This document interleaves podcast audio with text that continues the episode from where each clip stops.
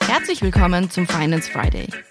Die letzten Jahre waren von multiplen Krisen geprägt, die uns alle über die gesamte Gesellschaft hinweg vor große Herausforderungen gestellt haben.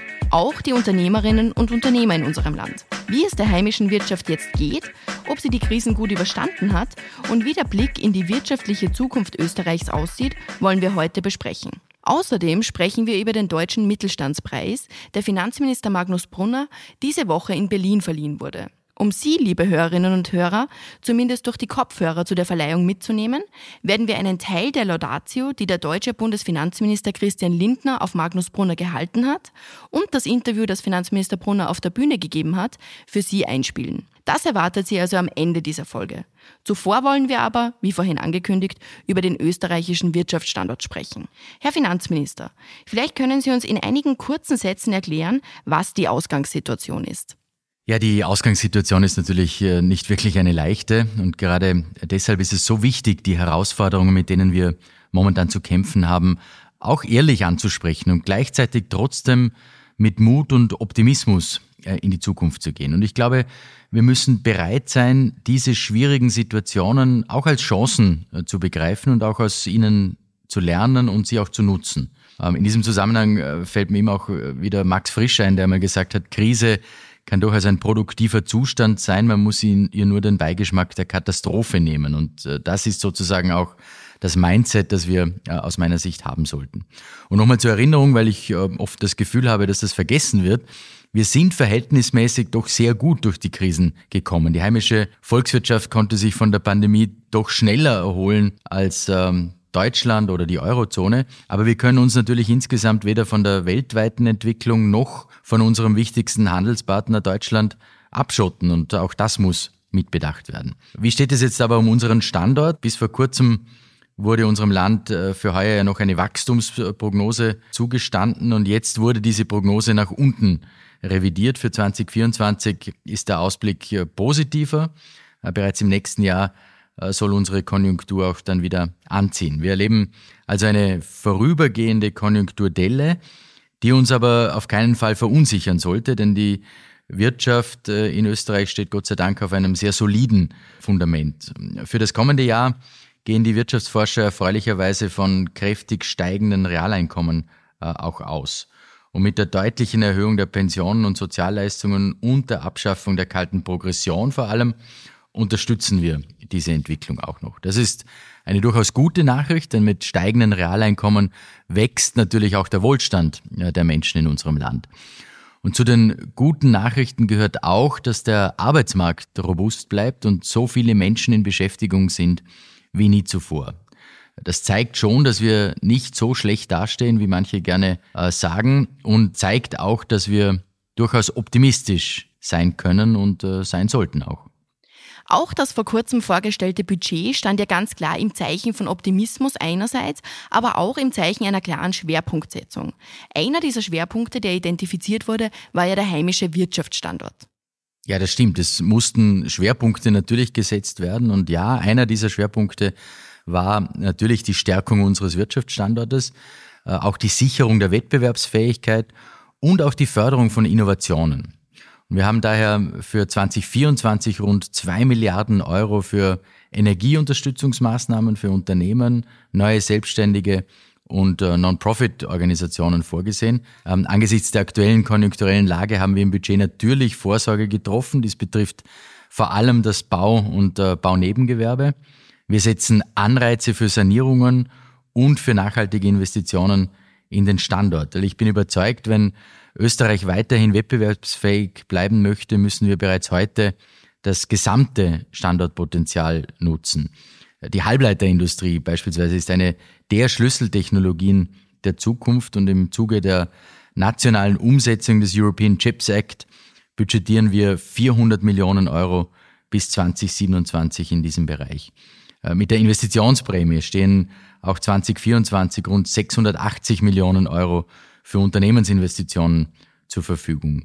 Äh, insgesamt stellen wir rund drei Milliarden Euro für die Stärkung des österreichischen Standorts äh, zur Verfügung. Und darüber hinaus nehmen wir bis 2027 14 Milliarden Euro für die ökologische Weiterentwicklung unserer Wirtschaft in die Hand. Das ist aus meiner Sicht ganz wichtig, denn, und das kann ich nur immer wieder betonen, Ökologie und Ökonomie dürfen einander nicht ausschließen, sondern sie müssen Hand in Hand gehen. Weil nur so werden wir es schaffen, den Klimawandel zu meistern und die Wettbewerbsfähigkeit und auch den Erfolg unserer Wirtschaft zu erhalten. Und beides ist gleichermaßen wichtig, um den Wohlstand in Österreich zu erhalten. Daneben wurden aber auch einige andere Maßnahmen gesetzt, die den Standort Österreich für Unternehmen attraktiver machen sollen. Vor allem auch im steuerlichen Bereich. Haben Sie da vielleicht ein Beispiel für uns? Da fällt mir nicht nur eins, sondern mehrere Beispiele ein. Die Körperschaftssteuer beispielsweise, die wir von 25 Prozent auf äh, heuer 24 und im kommenden Jahr auf 23 Prozent gesenkt haben. Und damit entlasten wir vor allem kleine und mittlere Unternehmen, also die berühmten KMU, die das Rückgrat unserer heimischen Wirtschaft sind. Wir entlassen aber auch die Jungunternehmerinnen und Jungunternehmer, äh, damit äh, Startups auch in Zukunft ein wesentlicher Wirtschaftsfaktor und äh, Treiber für Innovationen bleiben, erleichtern wir in dem Bereich die Mitarbeiterbeteiligung. Wir schaffen auch ein eigenes steuerliches Modell für Startups und stärken damit auch die Mitarbeiterbindung. Und mit der neuen Rechtsform der FlexCap, also der flexiblen Kapitalgesellschaft, äh, senken wir auch das GmbH-Mindeststammkapital auf jetzt 10.000 äh, Euro. Auch die Teuerungsprämie ist ja eine Maßnahme für die Unternehmerschaft. Diese Woche haben Sie eine Verlängerung eben dieser Prämie vorgeschlagen, die ja eigentlich mit Ende des Jahres hätte auslaufen sollen. Worum geht es dabei? Ja, diese äh, Prämie wurde 2022 geschaffen und ermöglicht es Unternehmen ihren Mitarbeiterinnen und Mitarbeitern 3000 Euro jährlich steuer- und sozialversicherungsfrei auszubezahlen. Und diese Prämie würde jetzt aber eben eigentlich mit Ende des Jahres äh, auslaufen. Und im Lichte der aktuellen KV-Verhandlungen könnte ich mir durchaus vorstellen, die Maßnahme für das kommende Jahr zu verlängern, also für 2024, aber natürlich nur in Verbindung mit einer Verankerung zum Beispiel in den Kollektivverträgen. Das ist ein Angebot an die Sozialpartner. Wenn dieser Wunsch äh, weiter besteht, äh, bin ich hier auf jeden Fall gesprächsbereit. Am Anfang dieser Folge habe ich es angekündigt. Wir wollen zum Schluss jetzt noch zum Deutschen Mittelstandspreis kommen, der Ihnen diese Woche in Berlin verliehen wurde. In unserem Nachbarland, so kommt es einem manchmal vor, nimmt man die Erfolge der heimischen Bundesregierung mehr und positiver wahr als bei uns. Wie sehen Sie das? Ja, das stimmt leider. Äh, in der österreichischen Innenpolitik, äh, vor allem in der Regierungspolitik, ist man es ja eher gewohnt, mit äh, viel Kritik konfrontiert zu sein. Preisverleihungen ist man dagegen ehrlich gesagt eher weniger gewohnt. Das ist Neuland für mich gewesen, neue Situation. Also mich freut es natürlich sehr, dass unsere Arbeit über die Landesgrenzen hinaus auch honoriert wird. Ähm, offenbar wird im Ausland unser Zugang zur Finanzpolitik und äh, die Arbeit der Bundesregierung insgesamt doch etwas anders gesehen oder besser gesagt positiver äh, gesehen als bei uns in Österreich. Ich freue mich wirklich sehr über diese Anerkennung und äh, möchte mich deshalb auch nochmal ganz herzlich bei der Mittelstandsunion für diese doch sehr große Ehre bedanken, vor allem weil ich weiß aus meinen letzten Jahren ähm, und auch der, in der Zusammenarbeit mit der MET, wie hoch die Ansprüche der Mittelstands- und Wirtschaftsunion an die Politik sind. Und äh, mein Dank gilt aber auch meinem deutschen Amtskollegen Christian Lindner von der FDP, der sich äh, Zeit genommen hat und äh, die Laudatio auch für mich, für Österreich insgesamt gehalten hat. Jetzt hören Sie die Laudatio, die der deutsche Bundesfinanzminister Christian Lindner bei der Verleihung auf Finanzminister Magnus Brunner gehalten hat. Magnus Brunner setzt sie ein für Leistungsgerechtigkeit. Unsere politischen Debatten in Deutschland wie in Österreich kreisen ja oft um Ränder der Gesellschaft. Da geht es um die Superreichen einerseits und andererseits um diejenigen, die Solidarität erwarten und Solidarität benötigen.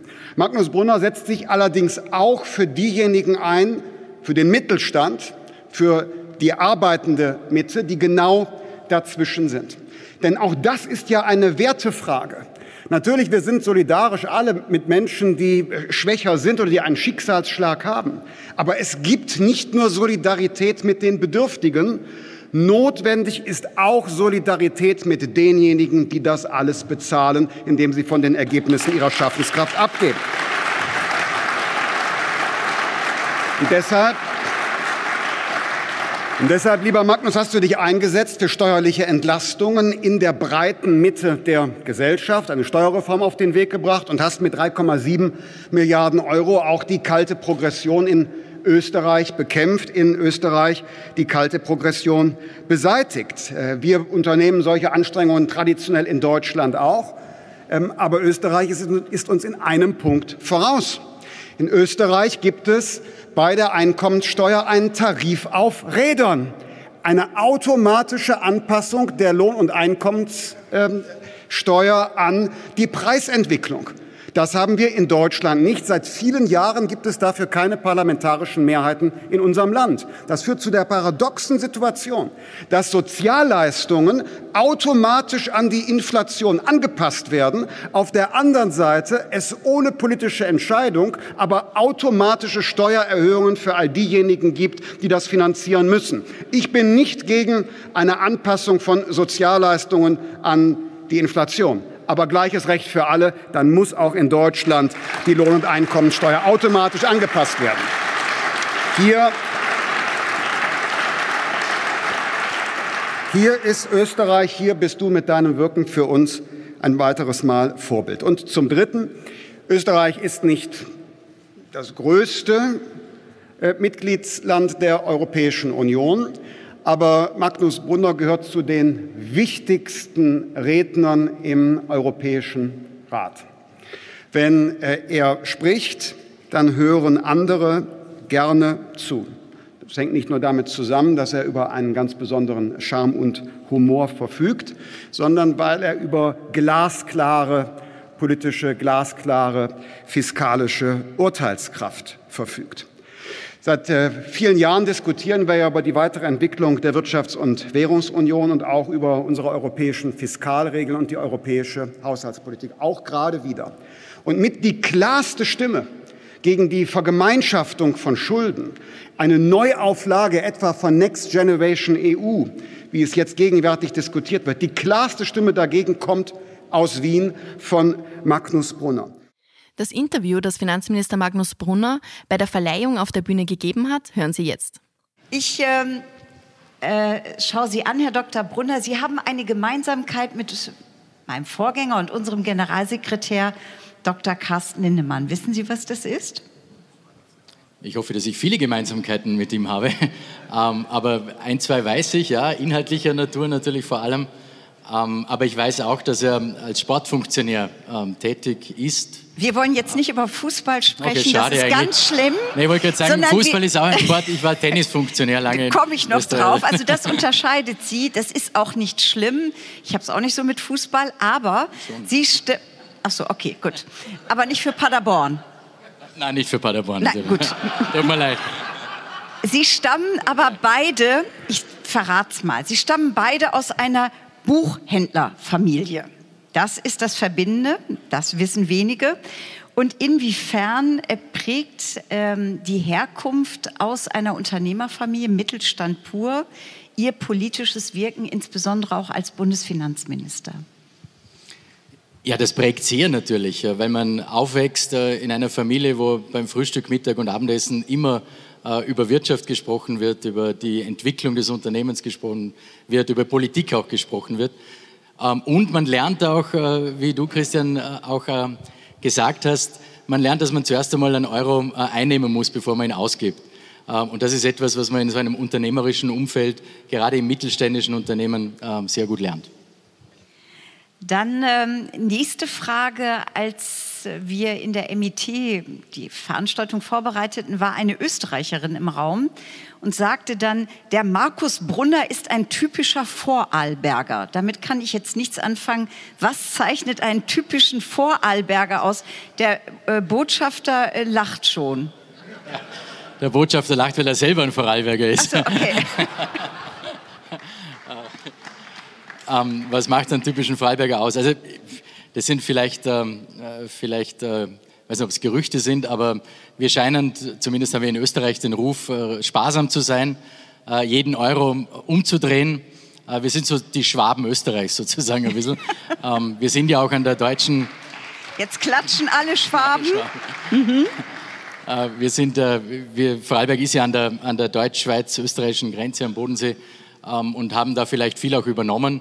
Äh, von den Schweizern auch auf der einen Seite, dieses Sparsame, dieses ähm, eben jeden Euro umdrehen, bevor man ihn ausgibt, ähm, dieses wirtschaftlich Denkende vielleicht auch. Vielleicht ist das das, was man landläufig unter einem Vorarlberger so sich erwartet. Das sind tiefe Einsichten in die Vorarlberger Kultur oder Herkunft. Äh, Christian Linde hatte gerade von den spendablen Onkeln gesprochen. Es gibt so einen Satz bei uns, dass gesagt wird, der Onkel, der was mitbringt, ist beliebter als die Tante, die Klavier spielt.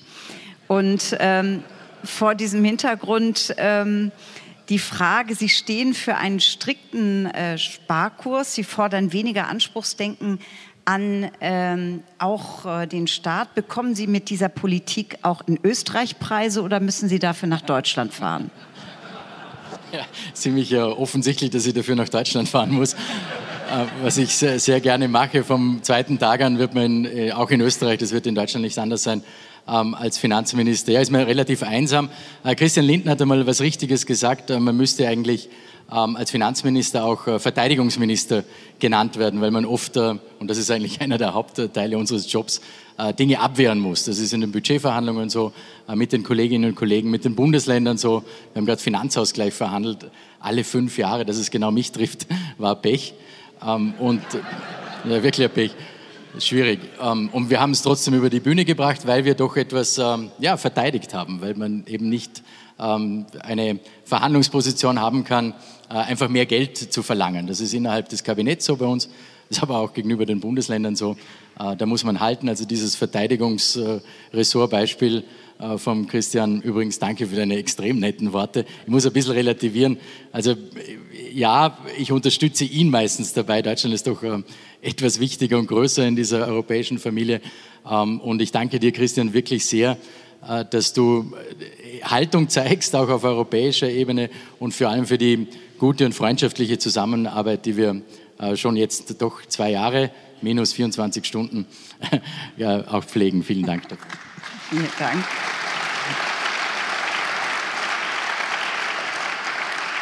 Sie widerlegen ein Klischee, dass es Freundschaft in der Politik nicht geben kann. Sie haben aber bestätigt, dass man als Finanzminister besonders einsam ist. Deshalb die Frage, Sie haben unter anderem sich bis zum letzten Jahr engagiert als Präsident des österreichischen Tennisverbandes. Was war nun anstrengender, Sportfunktionär oder Politiker?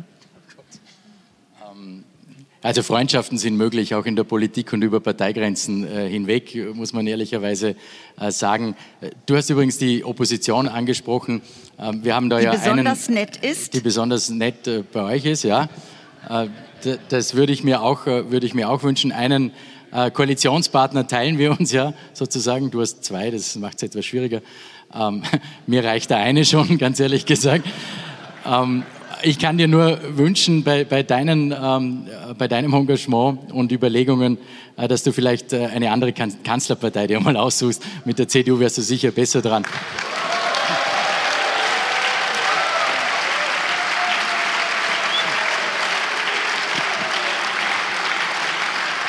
Aber zur, zur Frage der, was ist, äh, zur Frage, was ist an, ähm, anstrengender Politik oder, oder Funktionär in einem äh, Verband zu sein. Österreichischer Tennisverband war das, äh, wo ich wirklich das Vergnügen hatte, ein paar Jahre äh, Präsident zu sein. Leider musste ich es dann aus Grund der, äh, der politischen, des politischen Engagements abgeben. Also beides ist herausfordernd.